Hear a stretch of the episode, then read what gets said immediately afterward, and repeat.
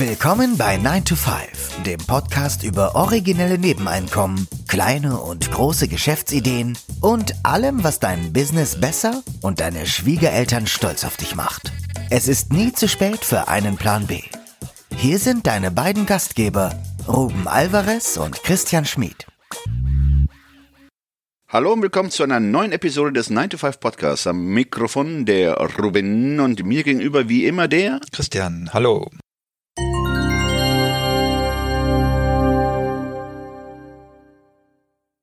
Der Titel der heutigen Episode lautet, ist vielmehr eine Frage, gehörst du zu den 10 Prozent? Minderheiten, das ist ja nicht nur unsere Beobachtung, aber es werden sicherlich äh, viele von euch auch schon gesehen haben, sind ja ein Trendthema. Es gibt gute und schlechte Minderheiten, je nachdem, wer die Deutungshoheit hat. Und unabhängig davon, ob man in einem bestimmten Bereich einer guten oder schlechten Minderheit angehört, stellt sich die Frage, wie wir psychologisch damit umgehen. Genau, wir haben im Vorgespräch festgestellt, dass es so eine Art Sog zum Mainstream oder vom Mainstream aus gibt und dass wir als Menschen offenbar die natürliche, evolutionär angelegte Tendenz wahrscheinlich haben, uns in die Mitte und zum Mainstream hin zu orientieren.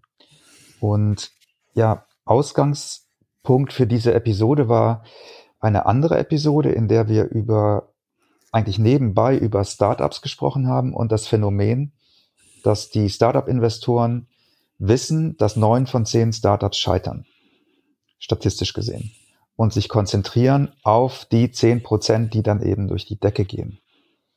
Und nach dieser Episode ist mir aufgefallen beim, bei, beim Lesen und in anderen Situationen, dass diese zehn Prozent häufiger auftauchen. Also zehn Prozent der Deutschen investieren in Aktien.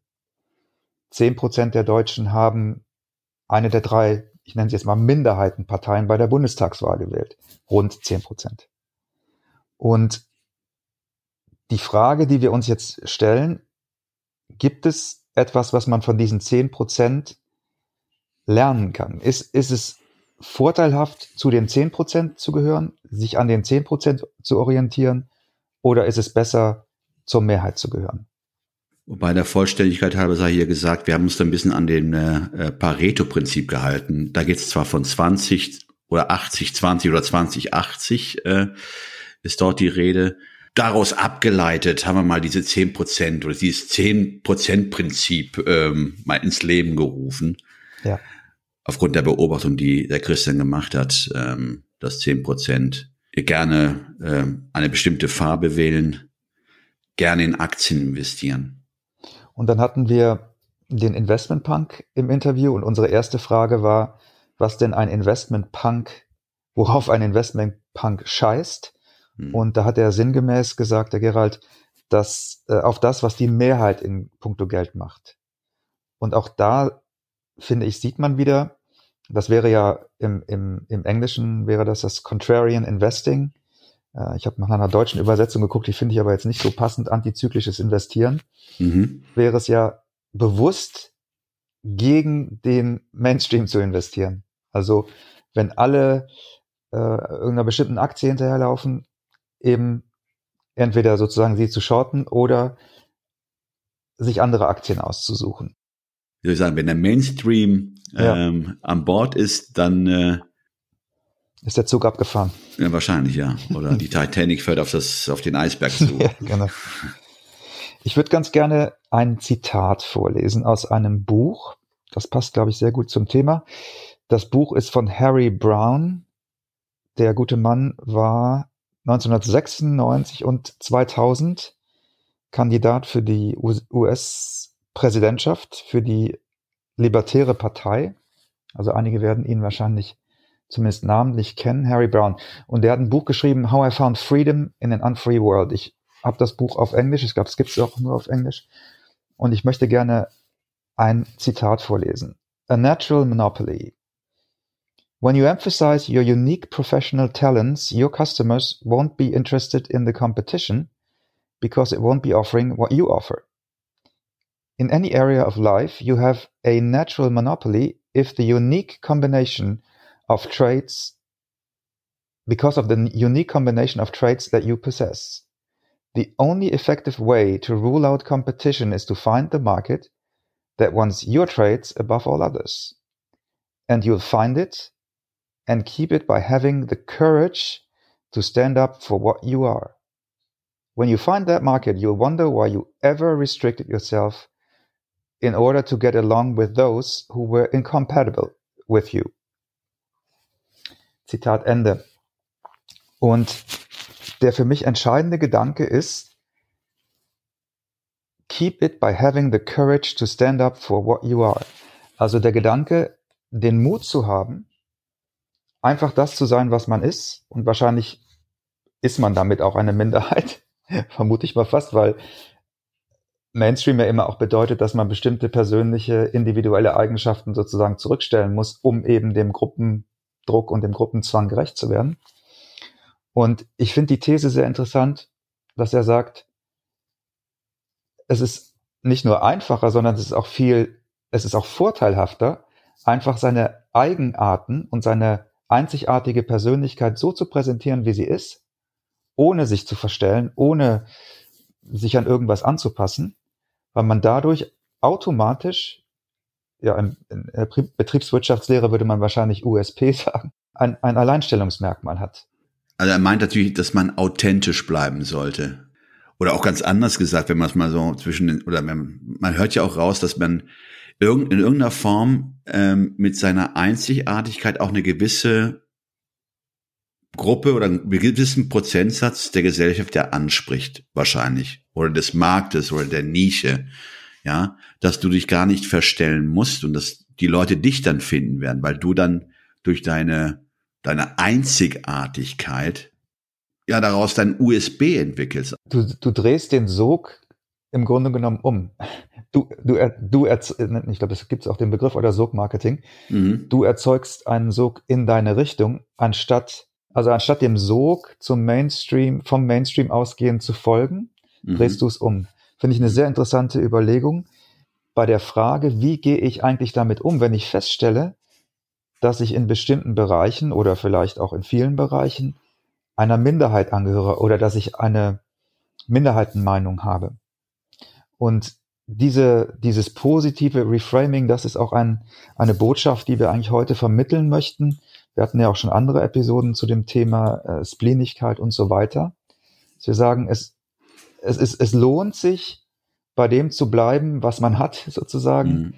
und ja, du hast jetzt authentisch gesagt, ne? Und, und einfach so, so zu sein, wie man ist. Ich musste auch an den Scott Adams denken mit dem Skill Stacking, das hatten wir ja auch schon mal. Ja, richtig. Der Scott Adams, der ist ja bekannt geworden durch Cartoons und der hat gesagt, von sich gesagt, er war aber, er ist kein besonders guter Zeichner, er ist kein besonders guter Autor, aber er ist in beiden ähm, Genres, sagen wir mal, funktional gut aber er hat seine Persönlichkeit und auch seine persönliche besondere Erfahrung, er war nämlich sehr lange bei Konzernen beschäftigt, mhm. hat er mit in diesen Topf reingeworfen.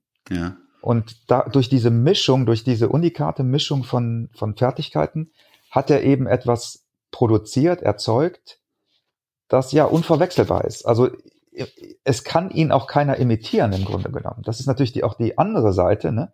Wenn du wenn du du selber bist und wenn du mhm. unikat bist, so wie du eben bist, kann dich auch keiner kopieren. Ja, vor allen Dingen auch eine Beobachtung ist ja auch zu erkennen, dass wenn man meint, nur einer Minderheit anzugehören, dass man daraus nur Nachteile, äh, oder dass, dass sich daraus ja. nur Nachteile äh, entwickeln. Das muss ja so nicht sein. Wenn du dich denn auf diese zehn Prozent konzentrierst und du diese zehn Prozent für dich als optimale Zielgruppe, also jetzt im Sinne von Side Hustle, kennst, dann ist auch die Ansprache eine ganz andere, als wenn du praktisch den ganzen Markt bedienen wolltest. Mhm. Äh, das ist wie der Hansdampf in allen Gassen. Das geht dann in, in, in meisten Fällen in die Hose. Dadurch, dass du dich dann fokussierst auf die sogenannte Minderheit, also zehn Prozent von der Deutsch, deutschen Bevölkerung würde ich jetzt nicht als Minderheit betrachten, wenn es dein Markt wäre. Aber was ich damit sagen will, ist, dass du viel zielgerichteter äh, an diese Gruppe herantreten kannst, weil du das nicht jeden recht machen möchtest, sondern einer bestimmten Gruppe, die du als deine Zielgruppe festgelegt hast? Also man kann dieses 10%-Prinzip, so wie du gerade das beschrieben hast, auch als kognitive Übung sozusagen oder als, als Denkmodell nehmen und sagen, wenn ich jetzt zum Beispiel einen Side-Hustle auswählen möchte, dann gucke ich mir den, gucke ich mir an, was machen denn die meisten Side-Hustler? Ich vermute mal, die Mehrheit macht gerade irgendwas Digitales. Vielleicht schaue ich mal, was, was, was macht denn die Minderheit oder welche Minderheiten gibt es denn in diesem Segment? Mhm. Und da könnte es sein, dass die interessanteren Optionen stecken. Also die, die Übung ist zu schauen, was ist die, was machen die 90 Prozent und was machen die 10 Prozent. Du kannst es ja auch noch einen Schritt weiter treiben. Wenn du jetzt sagst, okay, 90 Prozent machen, sagen wir jetzt einfach mal digitale Side-Hustles, 10 Prozent machen Offline-Side-Hustles. Dann gucke ich mir diese 10 Prozent an, dieses Segment und frage mich wiederum, was machen denn da die erfolgreichen 10 Prozent? Ja, vielleicht machen die, wir, wir spinnen ja jetzt nur rum, vielleicht machen die eine Mischform. Vielleicht machen die ein bisschen digital, aber überwiegend offline. Ja, im Grunde genommen geht es da wirklich darum, ähm, sich nicht an diesen 90 Prozent zu messen, die man ja auch in der sozialen Landschaft oder äh, in den Plattformen ja sieht, die 90 Prozent, die vorgeben, äh, erfolgreich zu sein und die 90 Prozent, die äh, äh, Coaches hervorbringen oder Coaches werden oder die 90 Prozent, die dir eine Webseite anbieten möchten. Es gibt natürlich sehr viele Leute, die die Webseiten brauchen, aber du trittst natürlich dann mit einer viel größeren Gruppe äh, in, in Wettbewerb, was es dann wiederum schwieriger macht, dich herauszuheben, dich hervorzubringen. Es sei denn, ja. du hast eine, eine ja, eine, einer der Raketenwissenschaft nahekommende Art, Webseiten herzustellen.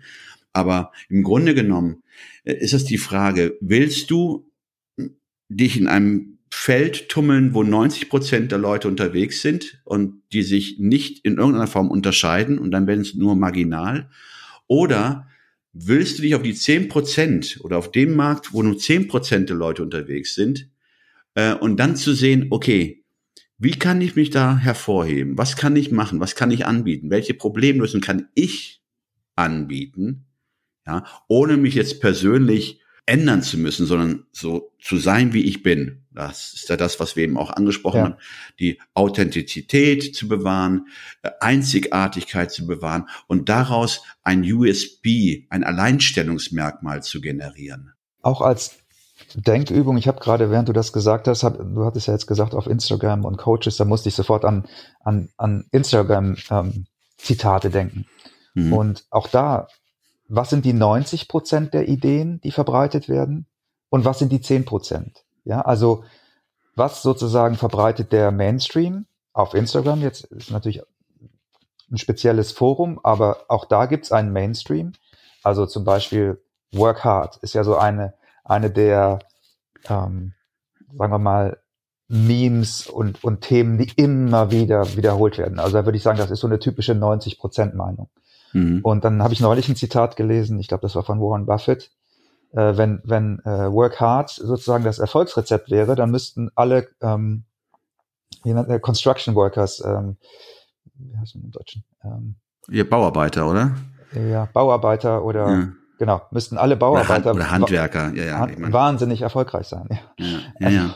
ja. Ähm, und das ist ja so ein Beispiel dafür, wie du eine Mainstream-Meinung, die wahnsinnig plausibel klingt und auch durch Wiederholung natürlich immer dann auch so ein Wahrheitsgehalt bekommt, wenn du sie mhm. einfach mal auf den Kopf drehst und von der anderen Seite dir anguckst, wie schnell du es dann auch sozusagen ähm, ja aufbröseln kannst oder in Frage stellen kannst, mhm. wenn du einfach nur ähm, die gegenteilige Position beziehst. Mhm. Und auch das ist eine interessante Übung, mh, hm, auch im Marketing sich zu fragen, okay, was ist denn mit dem Gegenteil? Wenn ich der Meinung bin, ich müsste diese oder jene Aktion machen oder ich müsste mich auf eine bestimmte Art präsentieren, was ist mit dem Gegenteil? Das ist ja die Herkulesaufgabe eigentlich. Genau zu ermitteln, was die, die 10 Prozent oder die 20 Prozent oder 5 Prozent zu erkennen, was die denn anders machen oder was sie machen und äh, daraus für sich Lehren zu ziehen äh, nicht zu adaptieren oder zu imitieren, sondern vielleicht auch kreativ an die Sache heranzugehen und zu überlegen, was kann ich dann in dem Bereich, wo ich vielleicht dann auch eine große Zielgruppe erreiche, was kann ich da machen, um mich hervorzuheben? Also mhm. letzten Endes geht es ja auch darum, gerade bei Side Hustles ja auch Geld zu verdienen. Und äh, es macht sicherlich keinen Sinn, 90 Prozent des Marktes zu bearbeiten, die gar nicht willig sind, Geld auszugeben, sondern das ist ja die hohe Kunst. Die Kunst äh, durch äh, ja Marktforschung nenne es oder durch eine klare Definition deines Zielmarktes zu erkennen, okay, wo sind meine potenziellen Kunden oder wer sind diese zehn Prozent, von denen ich gerne vielleicht auch zehn Prozent haben möchte oder die ich gerne bearbeiten möchte, denen ich gerne meine Lösung anbieten möchte, ihr Problem lösen möchte. Das hört sich mal so leicht an, aber wo sind denn die zehn Prozent? Ja, das ist die Herkulesaufgabe, weil es auch mental wahnsinnig anstrengend ist, weil wir eben, glaube ich, evolutionär gesehen diesen Trend zum Mainstream haben, auch in unserem eigenen Denken. Mhm. Und es wahnsinnig anstrengend ist energetisch, das auch auszuhalten, also diesen, dieser, dieser Sogwirkung zu widerstehen und auszuhalten und zu sagen, Moment mal, ich trete jetzt mal einen Schritt zurück mhm. und frage mich, passt das eigentlich wirklich auf mich? Das ist ja auch, du hast eben das Coaching angesprochen. Das ist für mich auch so ein Problem mit dem Coaching das ist ja oft viel zu allgemein. Mhm. Und die Frage, und das ist anstrengend, ist, wie kann ich denn einen bestimmten Ratschlag, auch das, was wir jetzt sagen, mhm. ist ja für uns relevant, mhm. aber für den Zuhörer vielleicht nicht. Und das kann man ja erst feststellen, wenn man es für sich selber überprüft hat. Wenn man sich diesen Gedanken ausgesetzt hat und sich wirklich ernsthaft gefragt hat, stimmt das? Passt das? Passt das auf mich? Habe ich da Resonanz? Oder kann ich gar nichts mit anfangen. Mhm. Ja. Und dieser Prozess ist einfach wahnsinnig anstrengend. Ja. Aber am Ende des Prozesses, und das ist, glaube ich, auch das, was, was Harry Brown sagt, am Ende dieses Prozesses, wenn du es aushältst, du selber zu sein, mhm. steht eben auch eine unikate Positionierung, die dir keiner streitig machen kann, weil dich keiner imitieren kann. Ja, aber das ist genau der Punkt, das Aushalten auch ausharren zu können, auch ne, seine oder zu der Entscheidung zu stehen und sich nicht anziehen zu lassen durch den Ruf der Sirenen des Mainstreams. Mhm. Auch den Mut aufzubringen und auch zu sagen, okay, ich stehe dazu. Ich stehe zu meiner, zu mir selbst, zu meiner Persönlichkeit ja. und äh, zu meiner Einzigartigkeit. Das ist ein sehr schönes Schlusswort, Ruben. Ja, schreibt uns doch gerne in äh, auf 9to5.de, da gibt es eine Kommentarfunktion oder auch bei Instagram könnt ihr ja gerne was zu diesem Thema schreiben. Uns interessieren natürlich auch eure unikaten Positionen dazu. Und wir sagen ciao, ciao und bis zum nächsten Mal. Ciao, ciao.